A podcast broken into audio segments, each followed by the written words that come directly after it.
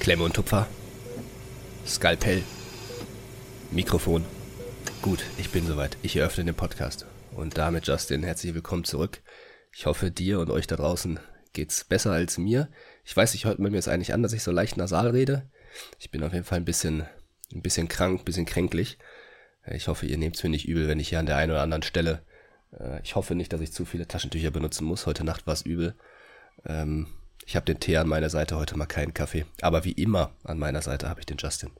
Hallo Sönke, na, na, kennst du den noch? Ja, sicher kenne ich den. Ja, klar kenne ich den. Äh, moin Leute. Ähm, ja, ja, ja, ja, ja. Ja, ja, ja, Christiane. Die Kastanienmännchen, oder wie war das noch?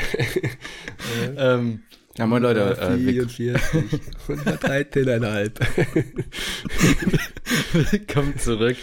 Ähm, ja, schön, dass ihr wieder eingeschaltet habt. Seid viele momentan, das freut uns natürlich. Lukas ein bisschen am Kränkeln, hat mich hoffentlich gestern nicht angesteckt. Äh, wir, werden, wir werden sehen, wo die Reise hingeht. Ansonsten wirst du sicherlich äh, von deiner Freundin wieder gesund gepflegt. Die Sache, die mich so ein bisschen gerade, wenn Lukas keinen Kaffee trinkt und sich dafür einen Tee nimmt, ah, dann ist das schon ein Indikator für, äh, ne? Ich, ich beruhig dich, ich habe schon anderthalb Tassen getrunken. Ach so, okay, ja gut, ja, okay. Ich dachte gerade, du hast den Kaffee also, weggelassen, weil dann wäre wirklich, ne? Sonst, sonst kommt er zum Schnupfen und den Halsschmerzen, kommen ja noch Kopfschmerzen dazu, die brauche ich nicht auch noch. Ja, eben, ne? Dann, dann wäre der Ofen an gewesen, äh, Ofen aus gewesen, ne? Ich dir, ja. wie es ist. Ja, dann wäre vorbei gewesen. Dann wäre wär, wär, Lukas ohne Kaffee, weiß nicht, dass Lukas ohne Kaffee ist wie Schwimmen ohne Wasser, keine Ahnung, es ist. Äh, Funktioniert ja. nicht. Gut, worüber das sprechen wir heute, Lukas? Wir machen heute eine Folge, bei der wir, ähm, also heute wird eine dieser Folgen mit einem Thema, bei dem wir häufig im Podcast sagen, ja, darüber könnte man eigentlich mal eine Folge machen. Und dann machen wir das einfach immer nicht. Und deswegen haben wir gesagt, ich, so, äh, nicht wundern, ich wische mir nebenbei mal immer das Blut aus dem Gesicht. Äh, ich habe mich eben geschnitten. So, ähm, mhm. nur damit die Leute, die, ja, damit die Leute, die hören hier, ne, diese ASMR, ähm, diese ja, ASMR Klopapier-Dingens, ne? So. Ja, ja, mach dir mal das Blut aus dem Gesicht. Ja, ah, scheiß drauf, komm. das kann doch jetzt schon wieder nicht wahr sein hier. Wir sind, wir sind ein brandsafer, jugendfreier Podcast, Lukas, bitte. Du hast ähm, gesagt, du machst jetzt Blut aus dem Gesicht. Mehr, ja, also, alles äh, gut. Ja, komm.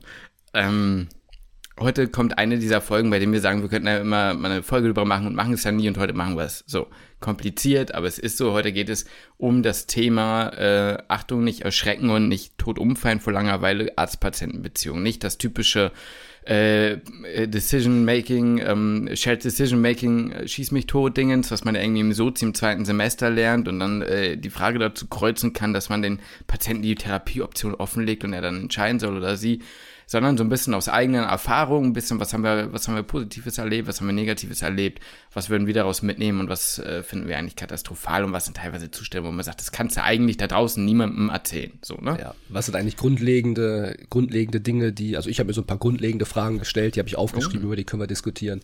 Mhm. Und auch vielleicht die eine oder andere Situation, die ähm, ich sag mal, geschickt gelöst wurde vom Arzt oder von der Ärztin, obwohl es mhm. eigentlich eine unangenehme Situation war. Ich finde, das ist nämlich ein ziemlicher Skill, ähm, weil mhm. viele Untersuchungen oder manche Untersuchungen sind halt eben auch unangenehm mhm. für Patientin oder Patient. Und ähm, da gilt es halt professionell mit umzugehen. Und da habe ich auch ein, zwei Dinge, die vielleicht, also aus selbst eigener Patientensicht, die ich hier noch gar nicht erzählt habe, die, ich, die eigentlich ganz witzig ist, aber mit der ich fand, ist denn der damals Proktologe sehr gut mit umgegangen. Ja, genau. Also deswegen, es wird so ein bisschen so, so ein Gelaber dabei, also nicht so jetzt irgendwie von ähm, Teame Ambos oder irgendwas vorgelesen, das ist heißt langweilig, das interessiert keine Sau mehr.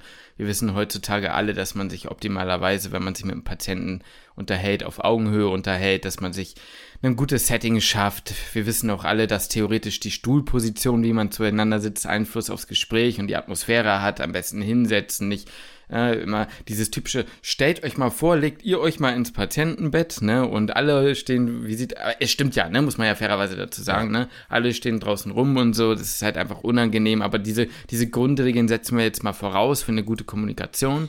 Es geht jetzt heute eigentlich, finde ich, eher um so, auf der einen Seite eben grundlegende Verhaltensweisen, die wir eben als sehr positiv oder negativ aufgenommen haben und unsere ja. eigenen Erfahrung vielleicht auch in eigener Kommunikation. Und was mir auch aufgefallen ist, das kann ich jetzt zumindest so ein bisschen sagen, ich habe jetzt schon, würde ich sagen, den Großteil meines PJs hinter mich gebracht, dass es dann schon auch immense Unterschiede zwischen den Facharztrichtungen oder den, den Disziplinen gibt, einfach aus dem Grund, dass sich das Patientenklientel und auch so ein bisschen die Stereotypen der Ärzte und Ärztinnen selbst halt unterscheiden. Ja, ne? total. Aber vorher. Das ist ein wichtiger Punkt. Ja, na, genau. Vorher, genau, vorher gleich mein Medifekt, aber davor genau. noch eine Frage oh. mal an dich. Da habe ich mir letztens drüber kurz Gedanken gemacht und dachte, also ist eigentlich klar, aber ähm, hättest du eigentlich Bock, Studierende, wenn du, wenn du arbeitest, Studierende bei dir zu haben? Oh, Weil, wenn man, mal, wenn man mal ehrlich ist, ähm, man, weiß ich nicht, vielleicht manche, wenn man in der Formulatur oder jetzt im PJ, vielleicht beschwert man sich manchmal an der einen oder anderen Stelle, dass man nicht richtig an die Hand genommen wird oder sonst irgendwas.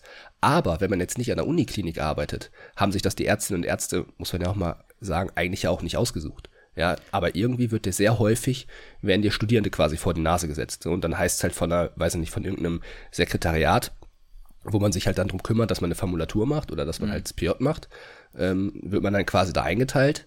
Mhm. Und die Ärztinnen und Ärzte auf der Station, auf der jeweiligen Station, haben ja im Grunde keinen Einfluss darauf. Und ich es ist ja fast egal, an welcher Klinik du arbeitest. Irgendwann hast du immer Studierende um dich herum. Und ja. dann wird auch in irgendeiner gewissen Weise halt Lehre von dir abgefordert. Und ähm, eigentlich ist es erstmal A, sind die Leute nicht darin geschult zu lehren. Und es hat auch einfach nicht jeder Lust darauf. Und das ist ja auch völlig in Ordnung. Ja, mhm. nicht jeder, also man macht diesen Beruf ja nicht, weil man sagt, ich habe Bock, Lehre zu betreiben. Ähm, nichtsdestotrotz, einmal deine, die Frage an dich, hättest du Bock? Dass mhm. Studierende bei dir sind? Oder hättest du da halt auch einfach nicht die Böge zu, was ja völlig fein wäre? Mhm. Ja, ich glaube, die Frage wäre gar nicht bei mir unbedingt, ob ich Bock, sondern eher, wie ist das mit Zeit und Verantwortung? Wenn du gerade frisch im Beruf bist, ist, glaube ich, das Problem, dass du selbst halt sehr struggles und dass ja. du so viel zu tun hast und dann halt noch anderen Leuten gerecht zu werden, sage ich mal, ist halt sehr schwer. Tendenziell würde ich aber sagen, dass ich eher jemand bin, der schon Lust hat, was beizubringen. Also ja. ich glaube schon, dass ich das cool fände unter der Voraussetzung immer, und das ist halt das Problem, dass man ähm, halt das, was man kann oder tut, auch selbst kann und den Überblick hat. Ich fand zum Beispiel sehr beeindruckend, dass ich in der Anästhesie im Tertial, da hatte ich, war ich teilweise bei einem Assistenzarzt, der war erst seit, ich glaube, einem Dreivierteljahr da und der hat mich halt intubieren lassen. Da habe mhm. ich mir so gedacht, ganz ehrlich, bin ich mir nicht sicher, ob ich das gemacht hätte nach einem Dreivierteljahr. Klar, ja. der war anscheinend sehr sicher, so dass er das auch regelmäßig hinbekommen hat, ne? Aber ich selbst hatte mir so gedacht, boah, wenn ich mir nicht so 100% sicher bin, weiß ich nicht, ob ich jemand anders ranlassen würde, von dem ich auch gar nicht weiß, ja. wie der so drauf ist, so, ne? Ja. Ähm, aber um die Frage mal kurz zu sein, doch, ich hätte dann sich Lust drauf. Wenn die Rahmenbedingungen stimmen, hätte ich da Bock drauf, ja. Du? Ja. Ja, geht mir auch so. Also eigentlich könnte ich mir vorstellen, dass es das eigentlich ganz nice ist, wenn man halt auch einfach die Zeit dafür hat. Und ne? das kommt ja, ja auch dazu. Manchmal genau, ist einfach der Raum gar nicht dafür da. Ähm, aber es ist mir einfach so letztens so der Gedanke gekommen, nicht weil es jetzt eine spezifische Situation gab, mm. so, sondern ich saß halt da und dachte mir so, yo, also eigentlich könnte ich das voll verstehen, wenn der Arzt, mit dem ich jetzt hier gerade zusammen bin, so, der war ein super korrekter und der hat mich auch viel mitgenommen, aber ich dachte, wenn der jetzt keinen Bock drauf hat, das wäre ja eigentlich völlig fein. Ja, ich mm. bin hier in irgendeinem peripheren kleinen Krankenhaus, ähm, die, die sind nicht an, an der Uniklinik, wo man mit Studierenden einfach rechnen muss. Ja. Ja, ich glaube, so ein Gedanke, kommt, der mir ja. gekommen ist. Es kommt halt auch mal drauf an, so ein bisschen, wie die Leute sich geben, ne? Ähm, gibt Leute, die haben halt gar keinen Bock. Da hätte ich dann wahrscheinlich auch keinen Bock drauf. Ne? Da hätte ich auch keinen Bock drauf. Natürlich kommt es auch immer auf, auf die studierende Person an, ganz klar. Aber ich, ich habe schon das Gefühl, dass der Großteil der Formulierenden, die ich jetzt so kennengelernt habe, jetzt auch äh, im Rahmen meines PJs waren nicht viel, aber einige schon meistens auch echt Bock hatten, weil es so diese ersten klinischen Berührungspunkte sind und ich auch selber weiß, wie es war. Ja. Ähm, es war schon so ein bisschen so, also man, man muss jetzt auch mal ein bisschen ehrlich sein, wenn man jetzt mal zurückdenkt, man war froh, wenn man aus der Formulatur dann auch nach Hause kam, weil man hatte Definitiv. ein anstrengendes Semester, man äh, musste dann in Anführungsstrichen dieses Praktikum machen. Aber das Problem war immer, das ist so ein Teufelskreislauf. Ne? Du bist ja dann da, ähm, du bist aber nicht lange da. Das heißt, du bist nie so lange da, dass du richtig integriert werden kannst, aber du bist auch zu kurz da, um eigentlich zu sagen, es lohnt auch. Also weißt du, deswegen ist das ein, ist Formulatur sehr, sehr schwierig, finde ich, da jemanden einzubinden. Ja. Im PJ, finde ich, sieht es anders aus. PJ ist was anderes noch, Formulatur ist eh so ein bisschen, ja, macht man Schnuppen. sich damals, glaube ich, mehr größeren Kopf drum, als es dann für die Zukunft ja. halt tatsächlich halt ist. Ähm, ja. Eine Sache, die ich mir auch auf jeden Fall beibehalten möchte, die ich mir, mein, die, die kommt in mein Herz, die wird da, einge, wird da eingebrannt, ist, Studierende auch einfach zeitig nach Hause zu lassen. So einfach dran Voll, zu denken, ja. es ist jetzt zwei Uhr, es ist jetzt halb drei oder was. Äh, es passiert nichts mehr. Nicht mehr. Es ja. passiert nichts mehr, dass man einfach sagen kann, komm, weißt du was, geh doch nach Hause. So. Genau, wenn du willst, kannst du gehen, ne? Ja, ja. Dass das, das ja, die Frage, ja, die von den Studierenden halt, kommen muss, ne? Ja, genau, dass die Frage nicht vom Studierenden kommen muss und dass man, also die, das auch so formuliert, dass auch klar ist, das ist wirklich fein, dass du gehst. Ja, ja weißt du, mancher ist ja auch so, ja, also wenn du möchtest, kannst du jetzt auch nach Hause gehen. Ist ja manchmal so, ja gut, was erwartest du jetzt? Erwartest du jetzt zu mir, dass ich jetzt hier noch bleibe? Eigentlich, mhm. und es wäre aber okay. So, ja, es ist wirklich völlig, völlig egal. So. Ja, ich, ich, genau, ich würde halt so sagen, so, ne, wenn du willst, kannst du gehen, das ist ja für mich wirklich in Ordnung, aber du, also wenn du noch Lust hast, störst du mich auch nicht, wenn du bleibst. So, weißt du, ja, wenn ja. du willst, kannst du gehen, halt, damit, ja. damit es halt auch nicht so klingt, weil ich hatte auch schon mal so ein, zweimal das Gefühl, dass es so war, geh doch einfach nach Hause, dass ich so ein bisschen dachte so, Stört, Soll ich jetzt, also, ja, ja, so nervig so, jetzt. genau, ja, so ja, bin, ja, ich, bin, ich, vielleicht gerade auch einfach, was ja auch, da sind wir ja bei dem Thema deiner Eingangsfrage, ne? Vielleicht hat der oder diejenige halt auch keinen Bock auf Studenten und ist einfach froh, wenn ich abdampfe, ja, so, ne? Ja, das, das ist dann manchmal auch so dieses, boah, geh doch mal da und dahin, das ist da gerade voll spannend oder die haben genau. da bestimmt was voll Spannendes gerade. Und wir wissen ganz denk, genau, ich stehe da und guck mir Löcher in die Luft, ne? Ja, ja, genau, genau. Also ich, ganz genau weiß, ey, ich war jetzt schon fünfmal in der Endoskopie. Ja, mhm. muss ich jetzt an meine erste Formulatur denken in der Gastro. Mhm. Ja, also, oh, in der, in der, Gas äh, in der Endoskopie ist heute, glaube ich, was ganz Spannendes. Geh doch mal dahin, ob du da. Ne, und dann, ja, okay, dann gehe ich dahin, weil ich weiß, du hast keinen Bock auf mich. Mhm. Ja, dann dackelst du dahin, sagst, ja, hallo, hier, da bin ich wieder. Stehst in der Ecke und guckst dann auf den Monitor und siehst die fünfte oder sechste oder siebte oder achte ÖGD an dem Tag. So. Da, da, das Problem ist ja auch wieder, es ist ja so lächerlich zu sagen, wenn man sagen würde, yo, pass auf, ähm, ich kann das ja jetzt. Du kannst es ja dann trotzdem nicht. Aber wenn Klar. du daneben stehst, ich meine damit auch nicht, dass man selber die Kamera führen muss, aber es ist schon ein Unterschied zum Beispiel, ob du daneben stehst oder zum Beispiel, das hatte ich mal, ich war mal bei einer, bei einer ähm, Kolo dabei, da hatte ich dann äh, einen sehr, sehr coolen Oberarzt in der Inneren, der mich nebenbei so ein bisschen abgefragt hat, aber so auf entspannt. Mhm. Ne, hier, ja. guck mal, jetzt sind wir hier und da, guck mal, da sieht man das und das, bei welchem Krankheitsbild glaubst du, konnte das kommen? Wenn ich jetzt das und das finden würde, hier, da und da, mhm. was glaubst du, auf welches Krankheitsbild? Oder stell dir vor, der Patient käme jetzt mit Blut im Stuhl in die Notaufnahme, was hättest du gemacht? Es muss ja gar nicht unbedingt dazu sein, aber weißt du, dann, dann, ja. dann ist es auch okay, dann das zum siebten, achten, neunten Mal anzugucken, aber wenn du halt immer wieder rausgehst und du bist keinen Schritt weitergekommen und du checkst genau gleich wenig oder genau gleich viel, dann ja, bringt ja. halt nicht so, ne? Ich fühle das 100 Prozent, ja. Absolut, absolut. Oh, Aber Mann, Justin, ey. bevor wir uns jetzt nicht hier schon an der Stelle verquatschen. Dein Medifekt, ne? Würde ich sagen, kommt jetzt mein Medifekt. Medifekt.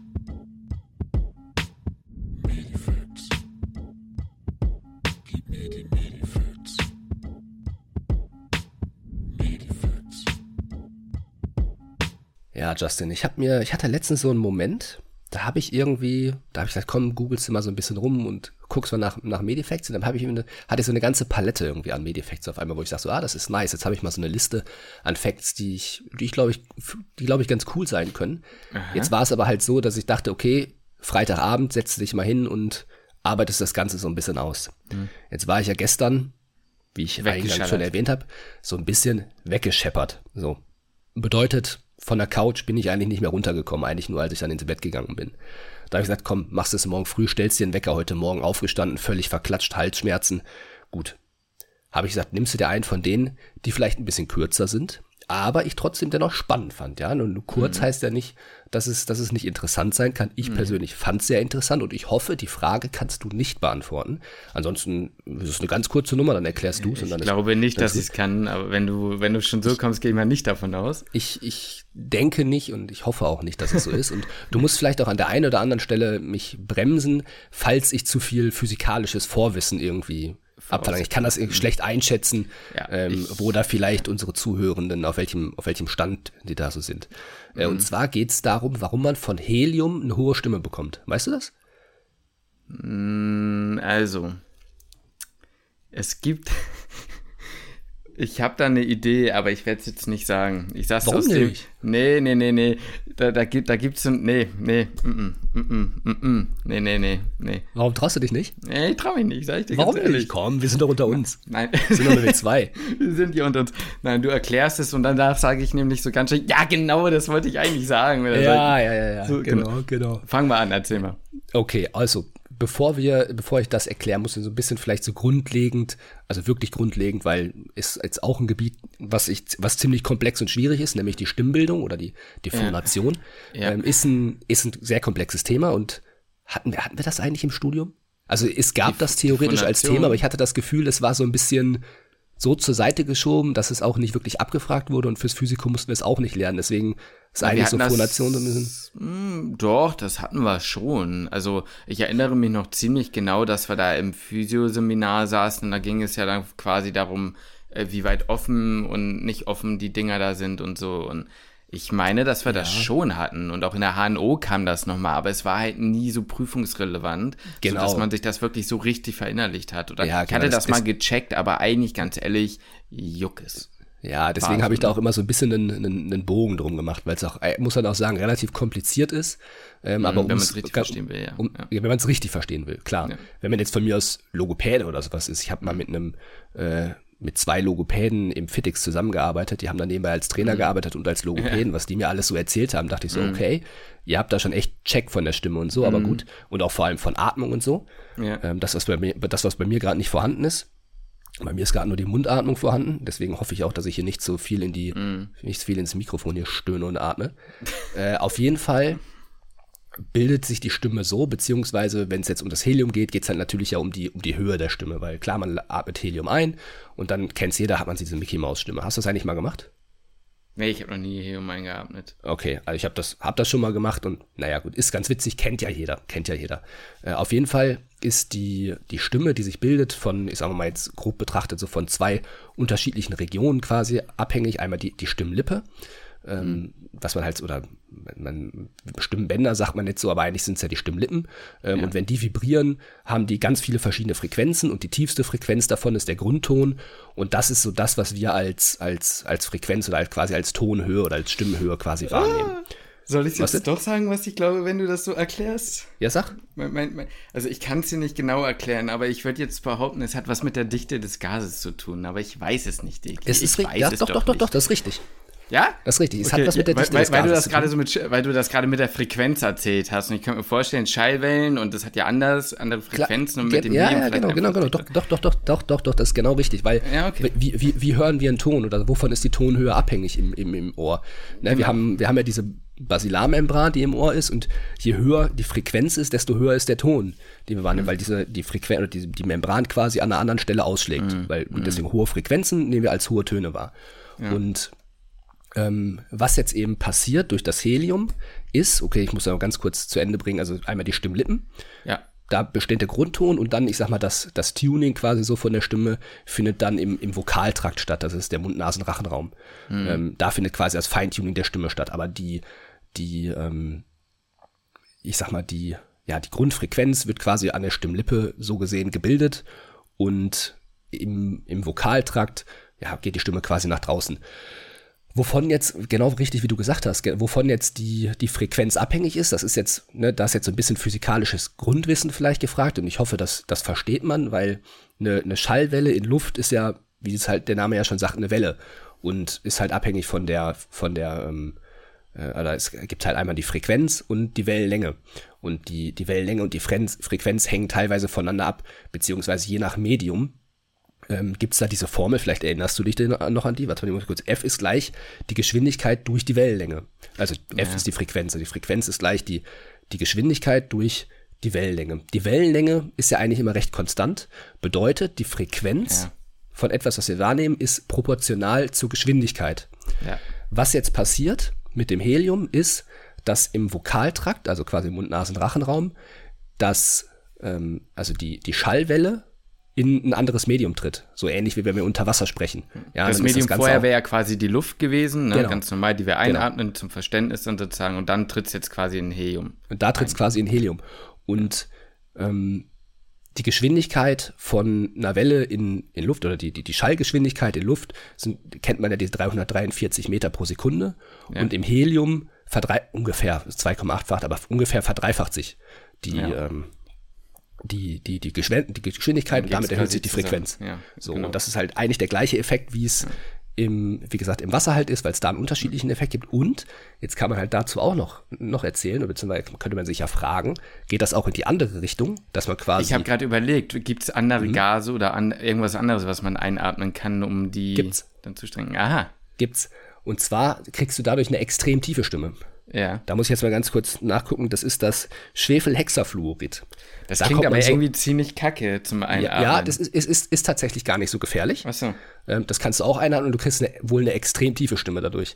Das Problem hierbei ist, dadurch, dass die, also Helium hat eine höhere Dichte, deswegen ist die, ähm, ja, ist die Schallgeschwindigkeit dadurch im Grunde in dem Medium höher. Da ist die geringe dichter, äh, ja, die, die geringe ist dichter, bedeutet halt auch, dichter als Luft setzt sich halt ab und setzt sich in der, in der Lunge unten ab. So, das ist halt ein bisschen das Problem. Du atmest das, atmest das ein, aber kannst es nicht mehr abatmen. Außer du machst einen Handstand und atmest dann dabei ganz schnell. Dann kannst du auch das Gas wieder abatmen. Aber Ja, ist halt so ein bisschen, da muss man halt ein bisschen aufpassen. Aber du kannst dieses Gas halt sonst einfach sehr schwierig abatmen. Mm. Aber theoretisch hast du recht, geht das. Und äh, Helium, habe ich dann dazu auch noch gelesen, ist gar nicht so wahnsinnig ungefährlich. Also man muss da auch ein bisschen aufpassen. Also man sollte jetzt nicht zu, zu viel am Ballon schnüffeln äh, oder da einatmen, weil es tatsächlich auch zu ähm, also das Helium kann zum einen eine Luft, also eine Heliumembolie dann wahrscheinlich eher, ist ja dann keine Luftembolie, aber eine, zu einer, zu einer Heliumembolie führen. Okay, äh, dadurch dann halt zum Schlaganfall oder zum Herzinfarkt oder sonst irgendwas. Und ähm, Schlaganfall ja theoretisch nur, wenn du. Ah, nee, nee, na, kommt drauf an. Nee, okay, erzähl weiter, ja. Ich habe ich hab gerade überlegt mit, mit PFO und so, ne? Aber egal, erzähl weiter. ach so. Ja, ja, und es kann zu, ähm, zu Sauerstoffabfällen kommen. Also zu extremen, also wirklich zu extremen Sauerstoffabfällen. Und dadurch halt da- dann alles, ist, was ist, hat das ne, eine Sauerstoff höhere. Bindung dann sozusagen? Also, Ja, das, oder woran liegt das dann, dass da, quasi. da war jetzt ein bisschen mangelnde Zeit, das noch genau nachzu okay. nachzulesen, woran das liegt. Ähm, ich wollte es eigentlich nachlesen, was da jetzt, ob das jetzt eine, die Sauerstoffbindung irgendwie was ist, aber es, das, das Ding ist, ist oder sowas, keine Ahnung. ja, in sein, dem Artikel, was ich hab, da, da wo ich es halt gelesen habe, da hieß es halt, dass der Sauerstoff wird ausgewaschen. So, das war jetzt für mich irgendwie nichts, nichts. Wenn er ausgewaschen wird, klingt das eigentlich für mich, dass Helium eine höhere Bindungsaffinität hat und das quasi irgendwie verdrängt oder so. Aber ganz ehrlich, das ist jetzt auch schon wieder so ganz komisches Halbwissen. Ja, da lassen genau. wir das mal sein. Aber Genau, genau. äh, finde ich Wenn- also, dran. ich, sag- ich sag mal, wenn es eine höhere Bindung hätte, Mhm. dann würde ja egal, wie viel du einatmest, das in die Blutbahn übergehen. Aber dem, recht, also, ja, so wie ich es gelesen habe, hieß es halt, okay, man muss sehr viel einatmen vom Helium, damit es quasi den mm, Sauerstoff verstehe. auswäscht, so wie es halt hieß. Deswegen, das hatte ich halt nicht Mm, ganz verstanden. Ich dachte auch erst sofort an die Sauerstoffbindungskurve oder was weiß ich, dann halt Heliumbindungskurve, dass es eine höhere Affinität hat, aber das habe ich, wie gesagt, nicht wirklich nachgelesen und Mm. da schießen wir jetzt mal, einen- schießen wir jetzt mal einen Bogen rum. Da schießen wir mal einen Bogen drum. Aber ey, finde ich, ich mag solche Guck mal, du hattest recht. Aber trau dich Ja. doch, Justin. Einfach mal trauen. So wie wir da letztens drüber gesprochen haben im PJ-Unterricht oder sonst wo, auch unter Ärzten und. Ärzten, das, was einfach, mal Einfach mal trauen, ist zu sagen.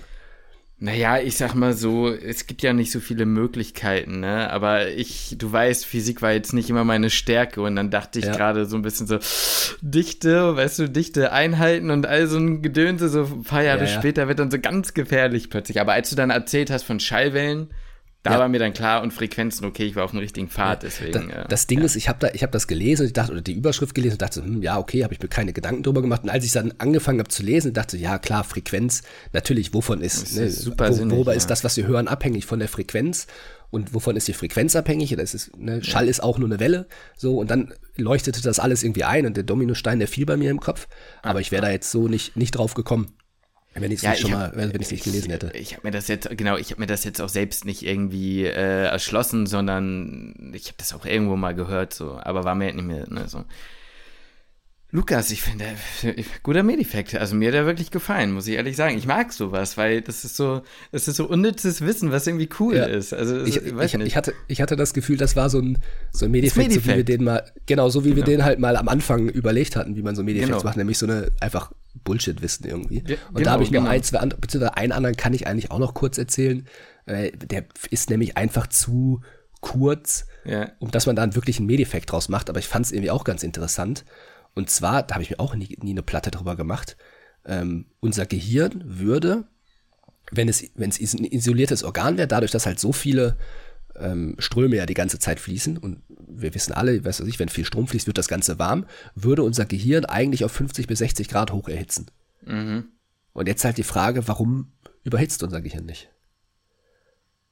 Das ist eine Also auch total simpel die Antwort. So ist total dämlich und die ist auch total langweilig die Antwort. Aber ich dachte also, ich habe das so gelesen, dachte so, erstmal habe ich das gelesen, so, warum überhitzt unser Gehirn? Ich dachte, hä, warum sollte unser Gehirn überhitzen? Dann habe ich drüber nachgedacht, dachte, ja gut, okay, klar, Neurone, da wird die ganze Zeit gepfeffert und gefeuert. Ja, aber wird das, nicht eigentlich, ge, ge, also ist das denn so, dass das, also klar, ballert da die ganze Zeit. Aber gibt es da nicht auch sozusagen Mechanismen, die das sozusagen blockieren an sich so oder so?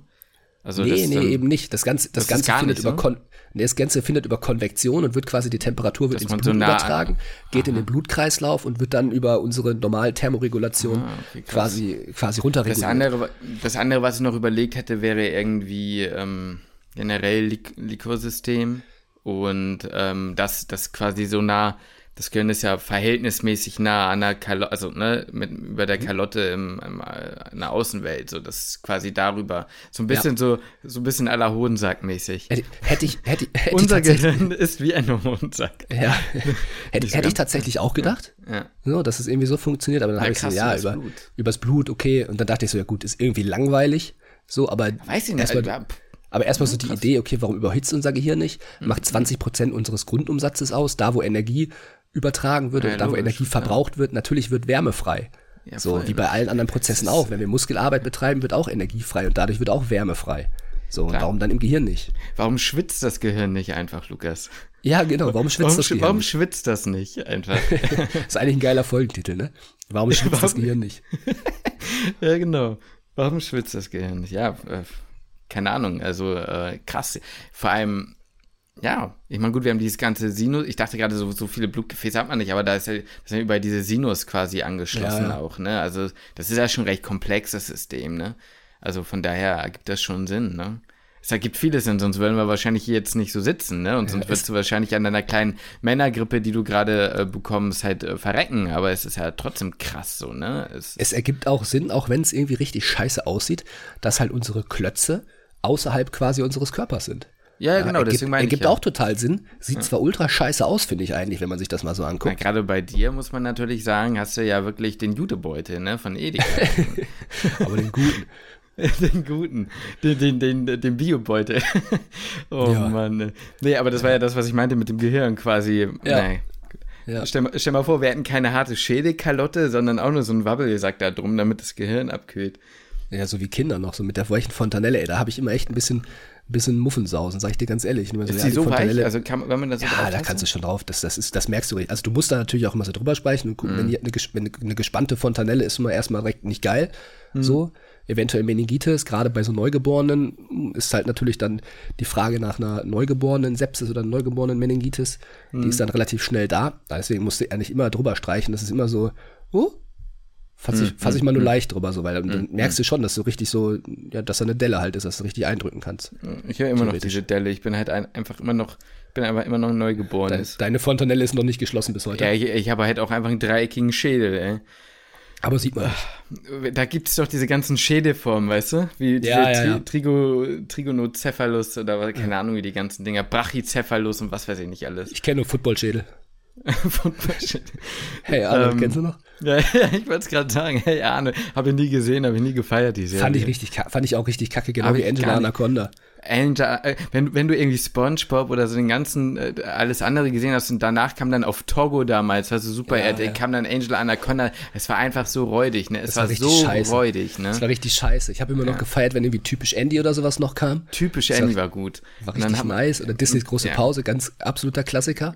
Banger. Aber Angela Anaconda oder so, das nee. War, nee da, da habe ich aber auch diesen, diesen Fotostil oder was das ja war, quasi gar nicht gefühlt. Genau, habe ich auch so, gar ne? nicht gemocht. Hab ich gar und da habe ich halt einfach ganz schnell zurück auf RTL 2 gehofft, dass ja Pokémon, Digimon oder sonst was läuft. Ne? Oder ja, aber, das war ja, aber so. das war ja vorher. Also Pokémon, Digimon und sowas war ja so, wenn man aus der Schule kam. Ja, das stimmt. So, das ja. war dann so Richtung, wie viel Uhr war das dann? 13, 14 Uhr so muss ja, das ja irgendwie so um die ne? Uhrzeit muss es gewesen sein. Das ja. Und wenn das alles vorbei war und man war auch so ein bisschen älter, dann konnte man so rübersetzen zu Richter Alexander Holt und Richterin Barbara Salesch und so. Da wurde es dann richtig räudig. Zwei bei genau.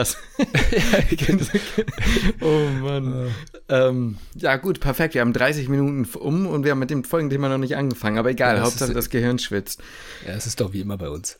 Ja, scheiß drauf. Ähm, ja gut. So schnell Dann geht lass das, uns ne? doch, wo wir gerade bei. Nee, die Überleitung passt nicht. Nee, die Überleitung passt nicht. Aber dann lass uns doch rübergehen, einfach zu dem Thema, ohne jetzt hier eine komische Überleitung zu machen. Ich könnte ja. eine raushauen, wo wir gerade bei Klötzen waren und so, aber das ist vielleicht nicht das Erste, worüber wir sprechen, wenn wir über nee. Arzt-Patienten-Kommunikation sprechen. Aber wenn wir gerade über wenn wir gerade über Schwitzen sprechen, in manchen Gesprächen mit PatientInnen fängt man ja gerne mal an zu schwitzen, weil es wirklich ein unangenehmes Gespräch wird so. Jo, die war okay. nicht viel besser, aber immerhin eine Überleitung, Lukas. So. Ja, ähm, super. Pass auf, ich fange ich, ich fang an ähm, mit einer, mit einer, mit einer äh, Story aus der Notaufnahme, würde ich mal sagen. Hm? Müssen wir einen Disclaimer irgendwie raushauen? Dass wir sagen, wir sind jetzt da natürlich auch keine Experten drin, ja, so, weil komm, wir dann machen wir das mal kurz. Dullis.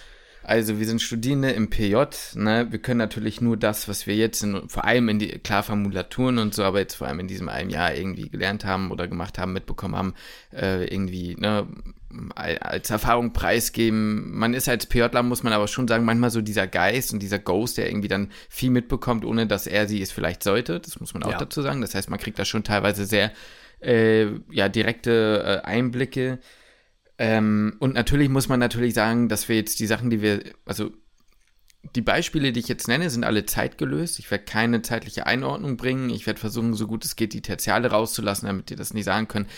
Alles anonymisiert ist klar, ne? Aber das sind auch, muss man sagen, einfach generell Fälle, die passieren öfter. Das ist äh, nicht, nicht, ja, nichts, was nicht so oder so ja. mal passieren könnte. Gut, ja, ich glaube, damit ja. haben wir das gemacht. Also pass auf, Lukas, Notaufnahme. Ne? Ich bin in einer Notaufnahme und äh, folgendes passiert, um da jetzt mal, weil ich finde, wir reden immer sehr häufig über die Art und Weise, wie der Arzt, die Ärzte mit dem Patienten kommuniziert. Und jetzt habe ich mal ein Beispiel zum Beginn, vielleicht mal andersrum.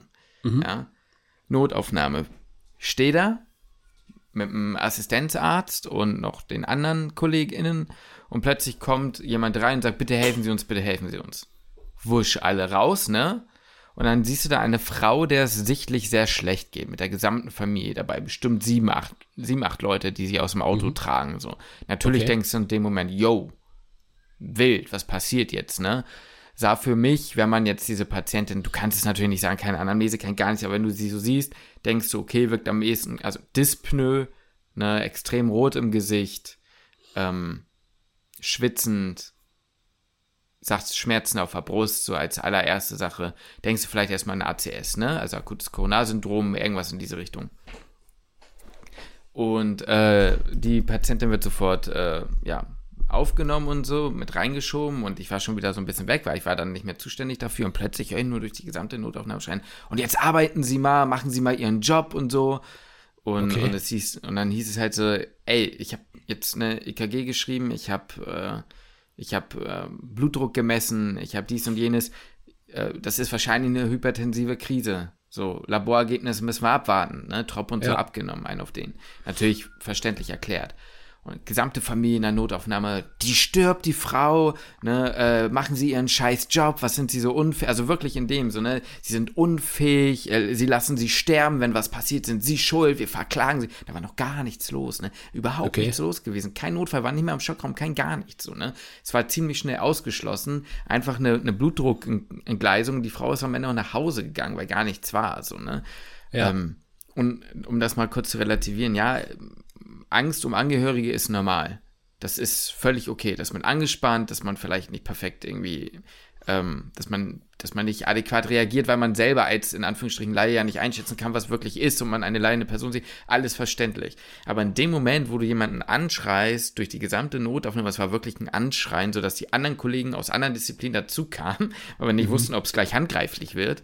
Ja. Ähm, da, da geht's zu weit. Also ja, da, da, da, frage ich mich halt auch so mittlerweile, was ist denn los bei euch? Also ja. das war richtig unangenehm und ich dachte mir einfach nur so, also da, da, da war ja alles vorbei. Da war ja, ja, alles vorbei, ne? Was du als Grundbaustein für so eine Behandlung irgendwie setzen kannst und musst, also alles kaputt gewesen. Fand mhm. ich krass, wollte ich mal so als Einstieg mal ein bisschen äh, erzählen. Ja, ja wie, wie, du schon sagst, also man kann es ja verstehen, Angst um Angehörige und natürlich wird es dann emotionaler.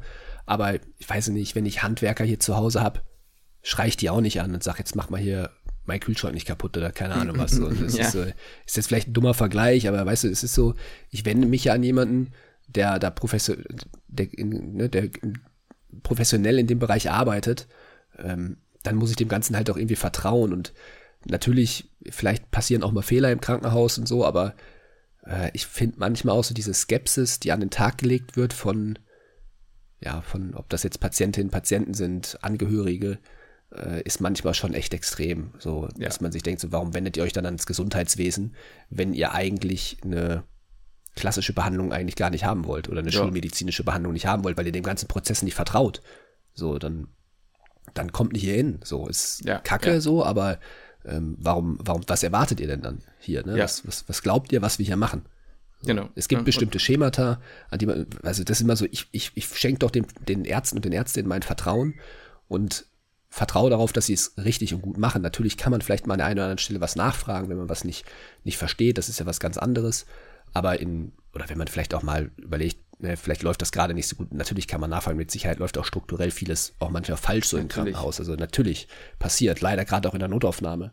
Ne, dass man sagt so, ey, ich liege jetzt hier schon seit fünf Stunden oder was, das kann ich verstehen, dass das halt echt kacke ist.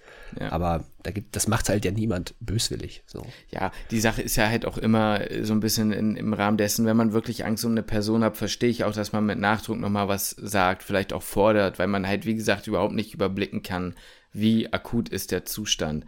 Aber Ja. diese, diese, diese respektlose Einstellung von, ähm, die stirbt, die sind schuld, wenn was passiert und machen sie ihre Arbeit und sitzen nicht faul rum, Ja. ähm, in dem Wissen, dass natürlich die Menschen da meistens nicht die einzigen sind, die gerade Hilfe gebrauchen oder ohne zu wissen, ob das fand ich schon krass und dann halt auch schon mit so einer, ich sag mal, ja, großzähligen Familie, die sich da schon aufgebauscht hat, ne? Es war Ja. eine junge Ärztin, die die Frau betreut hat, die aber erfahren war, also einfach jung, aber erfahren schon, schon fünf Jahre oder so im Krankenhaus gearbeitet oder sechs.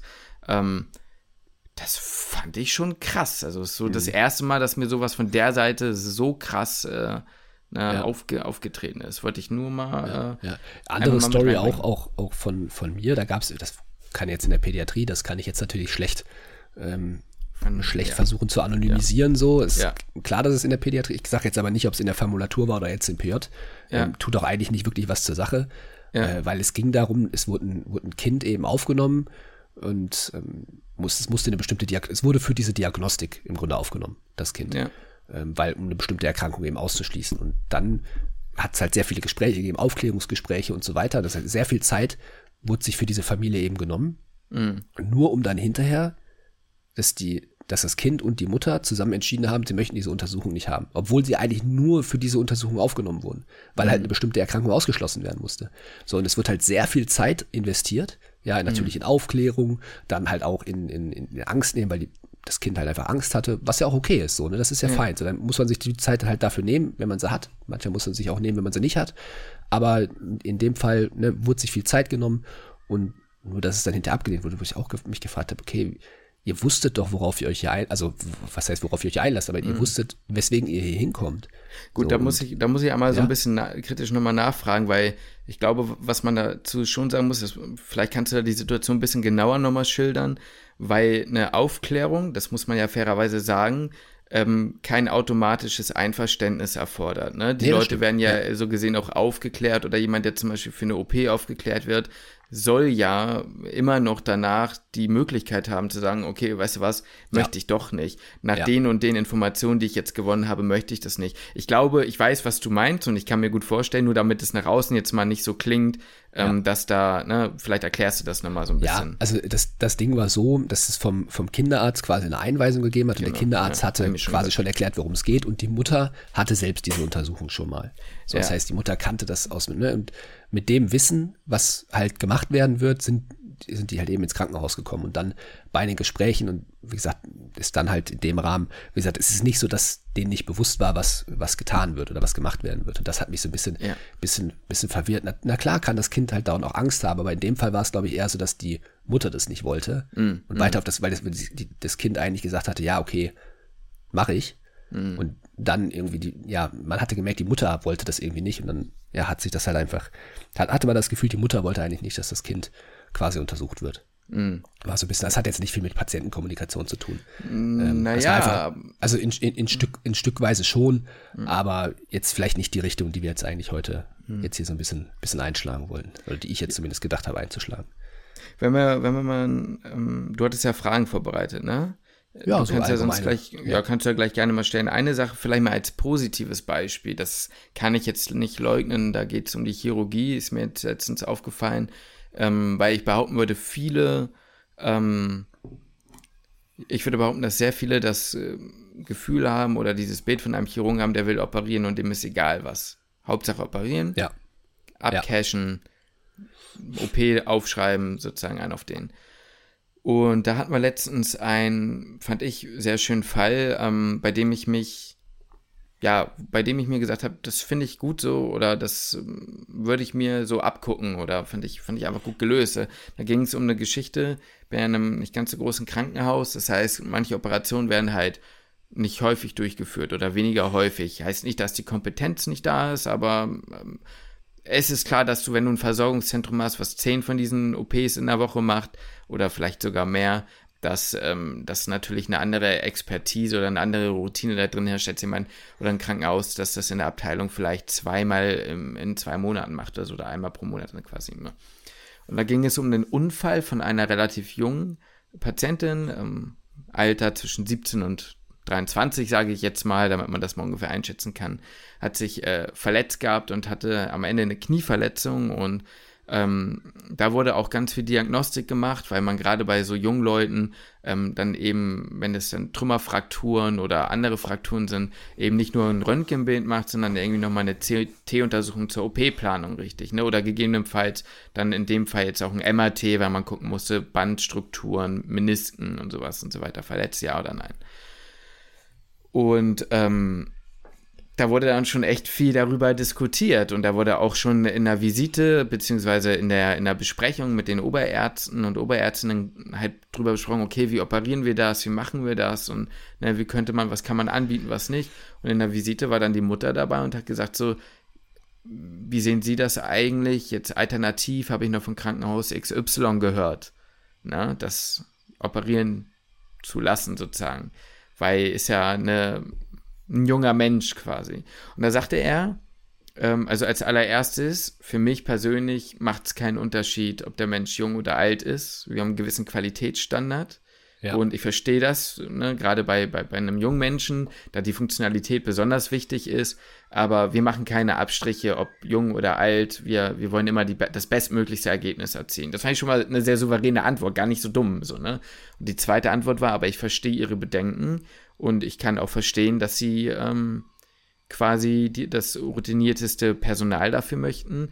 Ich traue mir das zu. Ich glaube, ich kann das. Ich habe das schon häufig operiert. Ich mache das seit 20 Jahren. Ich habe viele hunderte OP äh, OPs davon gemacht. Aber ich kann absolut nachvollziehen, wenn sie das äh, woanders machen möchten und ich würde sie überweisen. So. Und ich stelle ihnen den Kontakt her. Ist kein Problem mhm. für mich. Und dann wurde da noch ein bisschen drüber gesprochen. Am Ende wurde die Patientin verlegt. Mhm. Und ähm, das fand ich einfach mal ein sehr positives Beispiel, weil man da ja. richtig gemerkt hat, da geht's um, da geht's um Patienten oder ja, um die Patientin ja. in dem Fall und nicht um ein Ego, wir müssen mhm. Geld verdienen, wir müssen ähm, gucken, dass wir die Zahlen pushen oder wir müssen irgendwelche anderen oder oder einfach dieses Ding von, ey, ich kann das aber und ich will beweisen, dass ich es kann. So, weißt du? Also man hat sehr, also der Arzt hat im Grunde sein eigenes Ego vielleicht ein Stück weit, was man ja vielen Chirurgen, Chirurginnen vielleicht so ein bisschen vorwirft, ein zu großes Ego zu haben, hat halt einfach hinten angestellt und gesagt, es geht nicht um ihn, genau. sondern es geht halt um die Patientin. Genau, und der Grund ist ja, ja, natürlich, das muss man ja auch dazu sagen, das klingt jetzt wie so eine total banale Situation. Aber jeder, der mal im Krankenhaus gearbeitet hat, egal in welcher Abteilung, weiß, dass das leider nicht immer selbstverständlich ist, dass ja. da so dann zusammen kommuniziert wird. Fand ich ein sehr ja. schönes Beispiel, fand ich gut. Ja, total. Und auch manchmal also einfach das, ich sag mal, die, die Sorge der Patientin oder des Patienten halt zu erkennen, ne? was, was mhm. das konkrete Problem ist. Da habe ich manchmal das Gefühl, fängt halt auch die, fängt halt auch das Problem an, dass man irgendwie so ein Stück weit aneinander vorbeiredet. So, das ist das, was mhm. ich ganz häufig beobachtet habe. Mhm. Ja, mhm. dass ein, ein, Patient oder halt eine Patientin ein bestimmtes Problem anspricht, aber man hat das Gefühl, ah, okay, das ist aber ja, vielleicht so ein bisschen um die Ecke gesprochen, weil es einem unangenehm ist oder irgendwas, aus welchen Gründen halt auch immer. Das ist ja, das ist ja, ja völlig, völlig legitim, vor allem wenn man nicht häufig mit, ähm, mit, mit Krankheiten konfrontiert wird, so wie es halt nun mal wir einfach werden, tagtäglich. Ja, ja. die Patienten und Patientinnen in der Regel sind das dann halt so, wenn es Jüngere sind, die ersten Erkrankungen und das heißt, man, hat das erste Mal Berührungspunkte damit und vielleicht auch das jetzt gerade in der Pädiatrie natürlich das erste Mal Berührungspunkte als Kind mit dem Gesundheitswesen, da kann einem das Ganze ja schon mal halt auch unangenehm sein, dass das für uns was ganz anderes ist, dass das nehmen Patientinnen, Patienten ja vielleicht auch ja, vielleicht anders halt auch war und umschiffen so ein bisschen so ihr Problem. Und da mhm. habe ich ganz oft irgendwie wirklich, saß ich in Gesprächen dabei, wo man natürlich dann nicht so unhöflich ist und dann irgendwie reingrätscht und sagt, ich glaube, das und das ist das Problem hier. Ja. Ähm, aber ich das Gefühl habe, wirklich, ihr redet gerade beide komplett aneinander vorbei. Mhm. Und am Ende gehen alle irgendwie unbefriedigt aus diesem Gespräch heraus, weil ich mhm. nicht das Gefühl habe, dass das Problem erkannt wurde, was hier im Raum ja. steht. Ja. Ja. Also das absolut. ist ein Ding, was ich sehr häufig beobachtet habe. Ich möchte aber auch ein Positivbeispiel reinbringen, weil also ein so eine Frage wäre jetzt halt einfach so ganz plakativ, was würde man sich quasi als Patient wünschen? Mhm. Und ich finde, das ist halt eigentlich die Frage, die man sich halt immer so ein bisschen natürlich im Hinterkopf haben muss, genauso wie du es halt sagst. Man möchte ja auch als, wenn wir jetzt selbst Patienten wären, dass es halt um unsere Gesundheit geht und nicht um die, äh, nicht um das Ego von irgendeinem Arzt oder einer Ärztin oder irgendwas, sondern auch nicht um Zahlen, sondern halt um die, um die Gesundheit. Genauso wie du es gerade ja beschrieben hast. Also absolut, genau so möchte ich das im Grunde, möchte ich selbst als Patient behandelt werden. Und da hatte ich halt auch eine, eine Situation, die ist mir irgendwie auch im Kopf eingebrannt, weil ich die halt auch ähnlich fand, wie du es halt gerade beschrieben hast. Ich fand die, fand die mega gut. Erstmal ist es natürlich die Kommunikation auch extrem abhängig davon, was es um sich, was für eine Erkrankung sich halt handelt. In dem. Fall war es eine, ähm, war es eine Diabetes-Manifestation, mhm. die halt nun mal einfach im Kindesalter halt relativ häufig vorkommt. Ja, also ja. kann, kann jetzt, kann jetzt jedes Kind gefühlt gewesen sein. Also da in, in, in der Kinderklinik kommen wöchentlich eigentlich fast täglich Kinder mit einer Diabetes-Manifestation halt rein, Typ 1. Ja. Und das Ganze ist halt nun mal einfach eine chronische Erkrankung, die man das Leben lang behandeln muss und ist ein extremer Einschnitt für die gesamte Familie. Man muss das Leben umstellen. Ja, man muss mhm. mit einer Insulintherapie starten und und und. Man muss ne, das gesamte, das, das Essverhalten in irgendeiner Weise anpassen. Man muss sich damit auseinandersetzen. Höchstwahrscheinlich kommt halt auch noch die Pubertät dazu. Ähm, die meisten befinden sich gerade in der Pubertät, wo sowas, wo sowas passiert oder wo sich sowas manifestiert.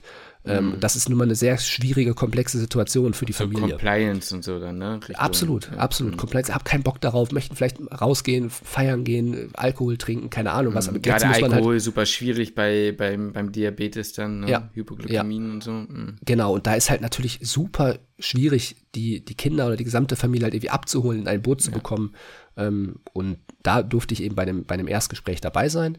Und das fand ich extrem gut, wie diese, diese, diese Oberärztin das Gespräch geleitet hat, weil es, ähm, ich wusste zum einen, sie hat keine Zeit, aber in dem Gespräch hatte ich das Gefühl, und die Eltern hatten auch definitiv das Gefühl, Zeit spielt gerade keine Rolle. Das Gespräch mhm. kann jetzt gerade ewig gehen. So obwohl ich wusste, sie hat Zeitdruck. Das war schon mal Punkt eins, den ich so fand, den fand ich irgendwie beeindruckend. Ja, es hat jetzt, manchmal geht man in ein Gespräch rein, ist bei einem selbst ja genauso. Ne? Und man mhm. weiß, boah, fuck, ich muss eigentlich gleich noch weiter. Ähm, und das spiegelt sich im Gespräch wieder. Da gar nicht. So, da gar nicht. Ich hatte so das Gefühl, die Expertise war so ein bisschen, ich nehme jetzt hier einmal die Zeit, mache ein ordentliches Gespräch und dann hat man hinterher raus, spart man sich halt irgendwann Zeit. Ja, mhm. weil man diese nicht nochmal neues Gespräch, weil nicht nochmal neue Fragen aufkommen und so weiter. Ähm, dann war das Ganze einfach eine super angenehme Atmosphäre, so von der Art und Weise, wie sie gesprochen hat. Man hat gemerkt, sie hat ganz klar strukturiert erklärt, was ist die Erkrankung überhaupt, ohne das Ganze zu beschönigen. Ja, aber mhm. auch, aber auch aufzuzeigen, dass es halt eine Lösung gibt und dass es halt eine gute Therapiemöglichkeiten gibt. Also einfach das, das Gesamtpaket war halt einfach echt gut. Ähm, und ich hatte auch das Gefühl, alle wurden abgeholt. Ja, sie hat zum einen, hat sie die Eltern ins Gespräch mit einbezogen, hat mit denen ein bisschen mehr gesprochen, hat dann aber auch das Kind natürlich mit einbezogen, was in der Pädiatrie halt manchmal auch vergessen wird, dass ja auch das Kind mm, da mhm, sitzt und mm. wenn es, also oft lassen die, lassen die Kinder halt die Eltern auch einfach sprechen, war bei mir früher genauso. Ähm, und dann fand die Kommunikation zwischen Arzt, Ärztin und den Eltern eben statt. Und sie hat es halt eben super geschafft, auch das Kind mit einzubeziehen in das mhm. Gespräch. Mm. Und dann ja. war es eben mal so eine Dreieckskommunikation. Dann hat sie es auch hinbekommen, dass die Eltern mit dem Kind zusammen kommuniziert haben. Und das war dann insgesamt innerhalb von, weiß nicht, 10, 15 Minuten hat sie mega gut überhaupt erstmal die Erkrankung erklärt, ähm, um die Schwere der Erkrankung, aber halt auch um die Therapiemöglichkeiten, hat alle ab, also er war einfach ein, super Gespräch, wo ich sagte, ich, ich, ich selbst habe mich als unbeteiligte Person wohlgefühlt in dem ja, Raum. Ja, so. Ja. Wie hättest du das davon mal dazu gefragt? Darauf kam ich gerade. Man lernt ja eigentlich, dass wenn man nicht viel Zeit hat, zu dem mhm. Patienten hingeht und eigentlich sagt, hören Sie, ich habe jetzt so und so viel Zeit für Sie so und mhm. so viele Minuten. Also haben wir ja doch schon oft im Studium ge gehört, ja, oder? Also ja. sowas wie setzen, man soll den Patienten im Zeitraum, äh, Zeitraum oder Zeitrahmen setzen, damit danach quasi keine Erwar also Erwartungen, die gesetzt wurden oder da waren, irgendwie enttäuscht werden. Beispielsweise, ja. ich habe jetzt zehn Minuten Zeit für Sie für ein Gespräch. Was hältst du davon? Äh, habe ich mir ehrlich gesagt noch nie mitbekommen. Ich Deswegen kann ich nicht sagen, wie das ankommt. So, fällt mir ganz schwer. Ich überlege jetzt gerade so ein bisschen, wie wäre das für mich, wenn ich selber Patient wäre mhm. und ich, also es kommt ich drauf glaub, an, zum einen. Kacke finden, sage ich. Ja, wollte ich gerade sagen. Ich würde mich unter Druck gesetzt fühlen, weil ich die ja, ganze richtig. Zeit das Gefühl hatte, ich muss jetzt auf die Uhr gucken.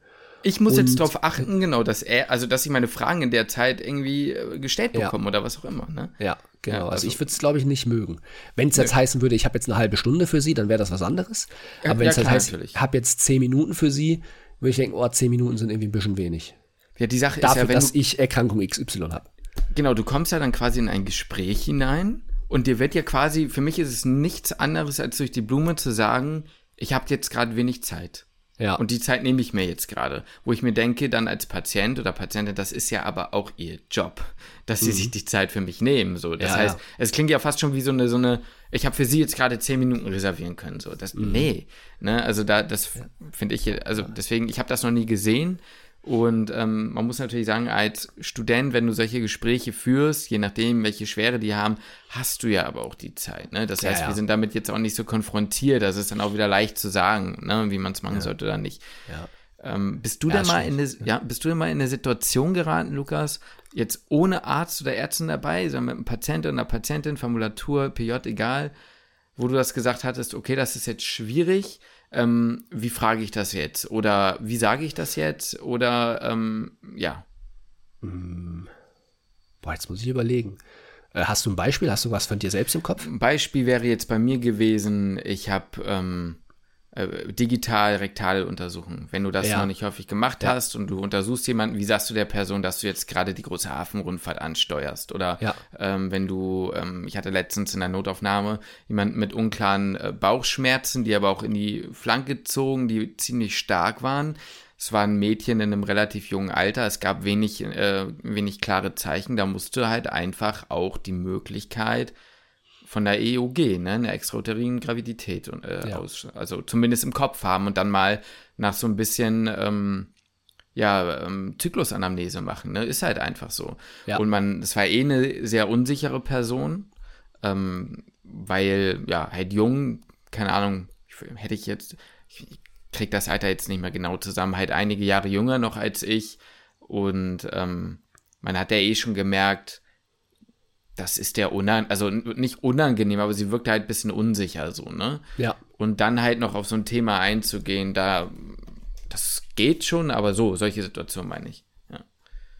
Ja, ähm, bin ich auf jeden Fall, also bin ich, also fällt mir eine Situation gerade ein, die ähnlich war, ähm, aber, also ich bin damit umgegangen, ich habe es einfach gesagt, yo, ich muss einfach, da, da ging es jetzt einfach, einfach nur um eine Abdomenuntersuchung. So, und da war, es war auch eine ziemlich junge Patientin, keine Ahnung, kann ich jetzt gar nicht mehr genau sagen, irgendwas zwischen 14 und 17. Und ähm, ich musste halt auch den Bauch untersuchen. Und naja, ich sag mal, den untersuchst du ja jetzt nicht nur äh, so ein bisschen den Oberbauch, sondern du musst den Bauch halt abhören und abtasten. So, ne? Und die halt, Büchse muss halt auch runter. Also Genau, die, die muss schon ein Stücken weit runter. Du kannst da jetzt nicht nur bis zum Bauchnabel gucken. Genau, genau. Und ich, also ich habe es dann einfach, also ich habe ihr das gemerkt, ihr war das eh unangenehm, dass ich sie jetzt untersucht habe. Ähm, aber ich habe das mir einfach hoffentlich zumindest versucht, nicht anmerken zu lassen, dass äh, das in irgendeiner Form unangenehm sein könnte. So, also mir selber war es ja auch nicht unangenehm. Nee, klar, warum? So, und dann habe ich es einfach so, ja, ich kann die Hose noch ein bisschen runterziehen, ich musste auch noch ein bisschen an den Unterbauch. Dann habe ich das halt so ein bisschen halt gemacht, so, hab dann einfach halt ihr dann quasi dabei ins Gesicht geguckt, so wie man das halt macht, so, ne, dass man mal so ein bisschen rüber guckt, hat sie da irgendwie Schmerzen oder nicht. Und äh, also jetzt, ich habe jetzt hier nicht ins Gesicht gestarrt, aber du weißt, wie ich meine. Ne? nee, man ich weiß so- nicht. Und Du dann brauchst ja habe ich, Feedback, ob da was wehtut oder nicht. Ne? genau, und dann habe ich gesagt, ja, alles klar, danke, kannst du hochziehen. Fertig. und dann war das für mich so, also ich habe da kein Thema draus gemacht, weißt du? So, ich habe da einfach, einfach dann gemacht, habe gesagt, jo, ich muss dich da nochmal kurz untersuchen und habe da versucht, einfach kein Ding draus zu Ja. machen. Ja, ja. ja, ja. So, das wäre, glaube ich, jetzt auch einfach, Hätte, hätte ja ist jetzt sein die können, dass du noch Situation, die irgendein, einfach- ja, hätte ja sein können, dass du noch irgendwas anderes. Ja, nee, also ist zumindest jetzt, vielleicht hatte ich da noch mal was, aber mir fällt gerade nichts ein. Mhm. Ähm, aber das ist jetzt einfach die einzige Situation, die mir jetzt gerade da so ein bisschen, bisschen einfällt. Man muss halt auch sagen, so bei Kindern ist halt Ja, vieles klar. jetzt nicht so, ich hatte bisher nur das Tertial, ähm, Mhm. sind halt viele unter, also die sind halt, die meisten sind halt eh sehr jung und sehr klein und das sind die Untersuchungen jetzt einfach nicht so unangenehm. so. Ähm, ich kann dir eine, eine Situation erzählen von mir privat, die ein bisschen, ähm, oder wo der, der Arzt was Unangenehmes angesprochen hat ähm, wo ich dann sehr drüber lachen musste, als er mir erklärt hat, wie es, also ich musste einfach sehr lachen, deswegen habe ich mich da auch abgeholt gefühlt. Vielleicht auch einfach, weil er wusste, bei mir kann man es machen, keine Ahnung, ich weiß nicht, vielleicht macht das auch bei jedem.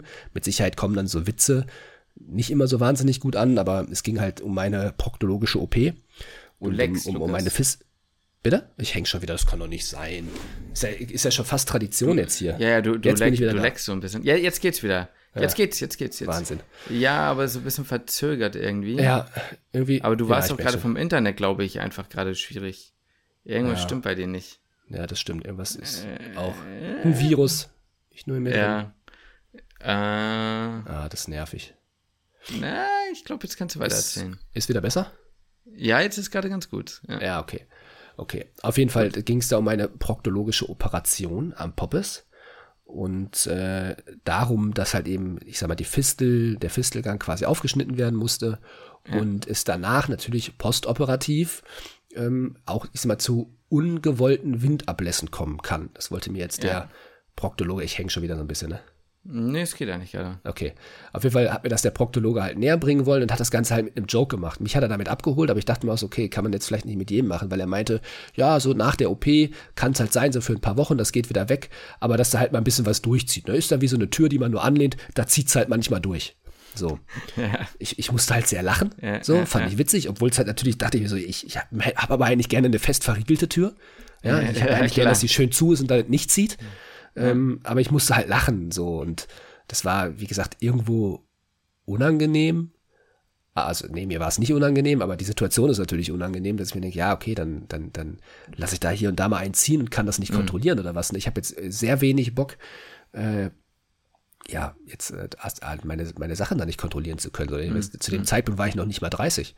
So, da ja, hat man eher so wenig Bock drauf. Ne? Da hat man irgendwie so ein schlechtes Gefühl bei. Aber mich hat's halt abgeholt, dadurch, dass er die Situation mhm. irgendwie aufgelockert hat. Du Oder auch ja, da, wenn, ja. ich, wenn ich da digital rektal untersucht wurde, ähm, der hatte halt auch gesagt, okay, leg dich schon mal hin zur Seite. Und dann war halt auch, der hatte auch kein Thema draus gemacht, weißt du? Ja. Und das fand ich ja. halt eigentlich ganz gut. Und ich denke mir einfach so, würde ich als Patient behandelt werden wollen, deswegen versuche ich, versuche ich das zumindest auch für mich dann zu übernehmen, wenn ich in der ja. Klinik bin. Ich glaube, der Key ist halt häufig, dass man das schafft, ähm, und das sage ich jetzt als jemand, der wie gesagt wenig klinische Erfahrung hat, aber dass man das so ein bisschen schafft, so ein bisschen die Überleitung zu den verschiedenen Disziplinen ähm, auch einschätzen zu können, was der oder die Patientin braucht. Also damit meine ich jetzt nicht, äh, wie, wie, wie war das nochmal? Ähm, es gibt ja Leute, die wollen zum Beispiel alles wissen und es gibt Leute, die nichts wissen. Ja, weißt ja. du noch, wie, diese, ja. diese Fachbegriffe?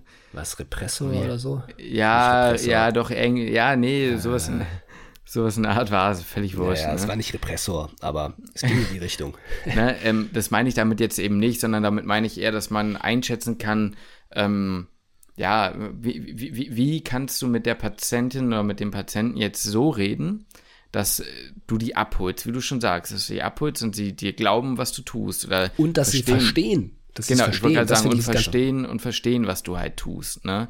Und ähm, auch den Leuten zum Beispiel zu sagen, da ist nichts oder da ist was. So, ne? Ja. Beispiel letztens aus der Notaufnahme, kann ja auch sagen, da ist halt eine vom Pferd gesprungen. Die war so alt wie ich. Ne? Ja. Ne? Und die war auch mit ihrem Freund da. Und ähm, der Assistenzarzt, mit dem ich halt da in der Notaufnahme war, der war auch nicht viel älter als die beiden oder als ich.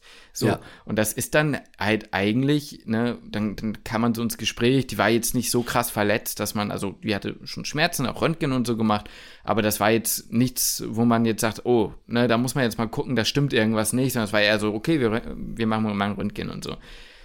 Und dann fängst du ja auch nicht an, irgendwie da groß, weißt du, wie ich meine, wie bei einer über, jetzt mal übertrieben stereotypisierend gesagt, 75-jährigen hochakademisierten Dame, die aus einem äh, in, in, in Hamburg Blankenese wohnt, der jetzt die Befunde zu, äh, zu erklären, sondern ne, dann war auch so, ne, der Freund so, boah, und wir wollten noch in Urlaub fahren, ey, wenn du dir da was gebrochen hast, dann klatscht's aber, ne? Ja, dann, ja, dann ja. fragst halt nach, so, yo, wo sollst du denn in Urlaub gehen, bla, und so und sowas. Ja. Und dann irgendwann auch so die Frage so, sag mal, jetzt mal so aus Interesse, warum springt man eigentlich von einem Pferd runter? So, also ja, das war halt ja. einfach so, da kannst du halt locker reden und ich, ich habe das Gefühl gehabt, dass dieses, dieses Viererkonstrukt, was wir hatten, locker auch lachen, das hat erstmal ihr die Angst genommen, weil die schon echt Angst hatte, dass sie sich was getan hat, was ja verständlich ist, ne? Ja, ja. Und ähm, zweitens äh, hatte das schon so eine, so eine Beziehung, bei der man halt am Ende einfach für den Moment, glaube ich, den Leuten auch so ein bisschen dieses Gefühl gegeben hat, jetzt nicht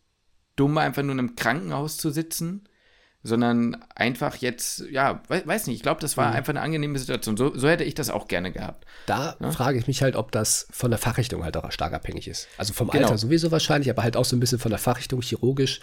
Ähm, ich glaube jetzt so internistisch, weiß ich, also kommt halt voll auf die Situation und die Erkrankung ja. an, ne? Ja, ganz genau. Ja, klar, voll. Ne? Es kommt ja auch immer drauf an. Aber, aber sehe ich voll, ja. was du meinst. Also ich würde das auch lieber so mögen. Ne?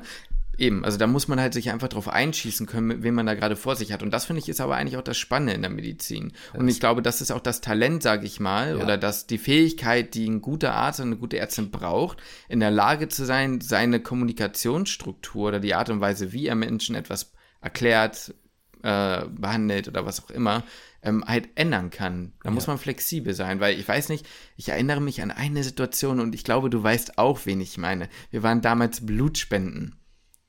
Und da gab ja. es einen Arzt, der ja. hat einfach nur von vorne bis hinten, mhm. wirklich, das habe ich in meinem Leben noch nie er erlebt, ne? von der Plasmaspende, es war nicht nur normale Blutspende, sondern Plasma, ähm, halt wirklich einfach alles runtergerattert. Der hat ja. so schnell geredet und der hat nur medizinische Begriffe. Er wusste ja nicht, dass ich studiere und dass ich das alles verstehe. Aber ja. selbst dann, das hätte, also das, das versteht ein Laie nicht. Das verstehst ja. du überhaupt nicht. Gar nichts. Nichts. Das war dem Scheiß egal. Das war dem völlig egal, ob ich da irgendwas verstanden habe oder nicht. Der wollte sich rechtlich absichern. Der hat das runtergerattert und dann habe ich das unterschrieben. Und ja. da muss ich wirklich sagen, ähm, also er, er wusste, ich weiß voll, was du meinst. Er wusste halt nicht, dass wir Studierende sind, dass wir Medizin ja. studieren, dass wir das checken. Das war ihm nicht klar und ähm, das war ihm halt auch relativ egal. Äh, und selbst ja. wenn wir im, selbst wenn wir im ersten, zweiten Semester gewesen wären, hätten wir es auch nicht kapiert. Ja, ja genau. muss man ja auch mal dazu sagen. Also das, ja. das war, ich hast du voll recht, erinnere ich mich jetzt wieder dran, habe ich schon wieder verdrängt. War eine Vollkatastrophe. Das war das Schlimmste, glaube ich, was ich bisher erlebt habe, was so Aufklärung angeht. Ja, das ja. stimmt. Und das ist halt auch wieder ein Punkt, also hast du voll richtig angesprochen und auch vor allem in der Kürze der Zeit muss man halt abchecken, was für ein Mensch ist da gerade vor einem. Ne? Also das ist halt, gehört ja auch ein bisschen zu der Kunst dazu. Man mhm. hat ja halt oft Zeitdruck und man muss dann vielleicht mal in wirklich sehr kurzer Zeit wissen, wie kann ich jetzt mit der Person reden wir als Studierende haben jetzt noch nicht so den Zeitdruck, aber später in der Klinik ja. ähm, muss dann sehr in kurzer Zeit entscheiden, äh, wie kann ich mit der Person reden, welche Wörter kann ich benutzen, weil und man muss sich auch immer wieder daran zurückerinnern, das habe ich das Gefühl, ist ganz oft ein Problem, dass ähm, dass man Wörter oder dass man ja zu wissen hat, welche Wörter versteht jetzt jemand, der nichts mit Medizin zu tun hat. So, ja, das absolut. vergessen manche Leute, glaube ich. Einfach ja. was, dass man jetzt Wörter wie oh, sagen wir mal, Immunsuppression. So, mhm. ist jetzt irgendein Wort, das mir jetzt gerade eingefallen ist. Mhm. Das benutzen halt einfach manche Ärztinnen und Ärzte, aber das verstehen nicht alle, was das bedeutet. Ja. So, und das, das, das, ja, weil, frage ich mich manchmal, ist das der Zeit geschuldet? Und dass es dann halt egal ist, so wie jetzt dem Arzt von der Plasmaspende, dem war es einfach scheißegal. Mhm. Oder ja. hat man es einfach vergessen, dass das nicht mhm. einfach, einfach nicht alle Leute die Wörter kennen? Ja. Distale Radiusfraktur. Ja. Ne? Auch ein typisches Beispiel. Weiß jeder, was mit gemeint ist. Ist präzise, ist adäquat. Aber ein Patient versteht das nicht. Also nee. viele nicht. Ne? Und das Problem ist, ähm, ja, genau, also, ne, da, wie willst du dem das erklären? So, ne? Auch distal ja. und so. Das ist, ist, eigentlich, das ist sehr basic Nomenklatur, aber ja. du kannst halt niemand, niemand sagen, ah ja, sie waren ja diejenige mit der distalen Radiusfraktur, ne? Und da nee. muss man sich halt einfach ein bisschen anpassen, ne? Ja. ja. Ja, da muss man sagen, ja, sie haben sich ja den, da und da den Arm gebrochen. Ja, so. genau. Ne? Ja, und da war das, also habe ich das Gefühl, ist manchen irgendwie fremd, dass man das ich irgendwie hab, beibehalten ja, muss. Ich habe auch das Gefühl, dass das bei manchen so eine Art von, also das ist jetzt eine Spekulation, ne? Das ist jetzt eine These, die ich aufstelle. Ich habe überhaupt keine Ahnung, ob das irgendwie belegbar ist oder ob das stimmt, ne? Ich habe manchmal das Gefühl, das ist so ein bisschen dieses, ich habe sechs Jahre studiert hm. und jetzt soll ich Speiche sagen. So, ja, weißt ja. du, so ein bisschen dieses, ich bin doch jetzt akademisiert, ich muss das doch ja, jetzt so machen. Ja. Ne, das hätte jetzt was mit meiner eigenen Kompetenz zu tun, wenn ja. ich das nicht mache. Du sollst es ja vor deinen Kollegen und Kolleginnen ja auch so tun, um es dann wieder gut beschreiben zu können. Aber weißt du, was ich meine? V vielleicht denken damit manche, man symbolisiert Kompetenz. Ja, weißt genau, also genau, das der, meine ich. Der Arzt, genau, der Arzt genau. oder die Ärztin kennt sich aus, aber ich finde eigentlich genau das Gegenteil. Der Arzt ist so kompetent, dass er mir das erklären kann. Da fand ich auch ein super Beispiel. Das war in der Hämato-Onkologie, glaube ich, der oh, da hatten wir, glaube ich, gar nicht zusammen, da hatten wir den Kurs gar nicht zusammen. Ähm, nee, das war der nicht. Oberarzt, Chefarzt, ich weiß es gar nicht mehr, irgendein Arzt auf jeden Fall.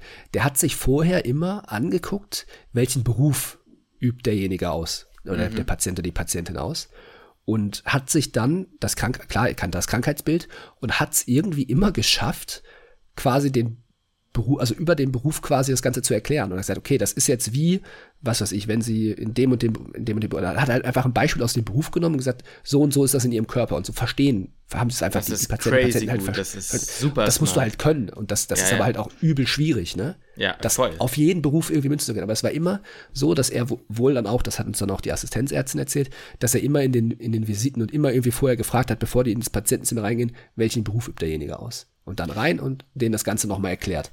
Einfach ja, das, äh, anhand ja. der, der Berufs. Muss, ist das ein Skill, den musst du erstmal können. Sagen, das schockt mich gerade ein bisschen, weil das ist super smart, ne? Das ist so schlau. Also es ist also im Positiven schockt mich das. Es ja. ist mega, es ist mega, mega schlau. Das musst du auch, das zeigt ja auch selber, dass du relativ breites Wissen hast, weil ich kann jetzt bei, bei einem, äh, keine Ahnung, Maurer oder so, könnte ich da jetzt nicht großartig irgendwie was, ne? Ja. Oder, oder, ja, oder, oder, Friseur oder keine Ahnung, ist ja völlig scheißegal. Ja, ne? ja, ja, ja. Ich fand's auch, ich fand's ultra beeindruckend, natürlich total schlau, weil dann versteht's halt jeder. Jeder kennt sich in seinem Beruf halt so ein Stück weit halt aus. Äh, fand ich auch sehr, sehr mit Sicherheit gibt es auch Berufe, wo er das nicht machen kann, so, ne? Aber, ja, ist ja egal, aber. Aber so. er hat es halt einfach immer probiert, oder? Das war immer so seine Herangehensweise. Das fand mhm. ich, fand ich sehr eindrücklich und das ist so, wenn man das halt könnte, dann bist du schon, bist du schon gut dabei. Ist ja menschlich einfach, ne? Ist sehr ja, menschlich. Sehr menschlich. Ja. Boah, da gibt also da gibt's noch viele andere Stories, die man erzählen könnte, ne? Ja. Da kann man, kann man noch einen zweiten Teil draus machen, wenn Eigentlich, eigentlich ja, also wir sind ja jetzt echt schon lange dabei bei Bedarf. Ja, vor allem, du bist ja noch ein bisschen angeschlagen. Wir können ja hier sonst einen Cut machen und dann machen wir beim nächsten Mal weiter oder so. Können wir gerne ähm, machen. Können wir gerne wenn, machen. Wenn, könnt uns, ne, clevererweise würde ich jetzt bei einer Stunde fünf sagen, könnt ihr uns ja gerne bei Spotify oder sonst wo dann auch schreiben, wenn ihr einen zweiten ja, Teil gerne klasse. haben wollt. Höchstwahrscheinlich werden wir nicht viele Antworten bekommen und dann denken wir, die Leute interessiert das nicht oder wir machen es wahrscheinlich einfach trotzdem. Ja, ja genau. Gut. Ähm, nee, dann lass uns das so machen. Super. Lukas, dann machen wir jetzt hier einen Cut. Ähm, macht Spaß, darüber zu diskutieren, über eigene Erfahrungen. Ähm, generell eine ja. coole Folge. Irgendwie, irgendwie ja, war, gut heute. Hat, hat, und, hat, Spaß gemacht. Und vor allem, weiß ich nicht, das jetzt Beispiel jetzt mit dem Chefarzt ist mir jetzt gerade wieder so gekommen. Das, äh, ja, da habe ich genau. vorher gar nicht drüber nachgedacht. Ich habe mir viele Punkte und gar nicht, vieles gar nicht drauf eingegangen. Noch über mhm. weitere Unterschiede zwischen, ich meine, ich kann dir jetzt auch noch aus der Pädiatrie erzählen, so, ne? Es ist halt, die Kommunikation findet dann halt dann oft natürlich auch mit den Eltern statt. Da musst du gucken, ja, wie alt ist das Kind, da kann man halt auch noch super viele Dinge erzählen. Das können wir alles nächstes Mal machen. Lass uns das genau. so weiterführen. Lass uns super. das so weiterführen. Super. Gut. Da hat mir Spaß gemacht. Dann bis zum nächsten Mal, ne? Ja, mir hat es auch sehr viel Spaß gemacht. Dann freue ich mich schon aufs nächste Mal und ich freue mich jetzt auch, glaube ich, auf die Couch. Und damit schließe ich den Podcast.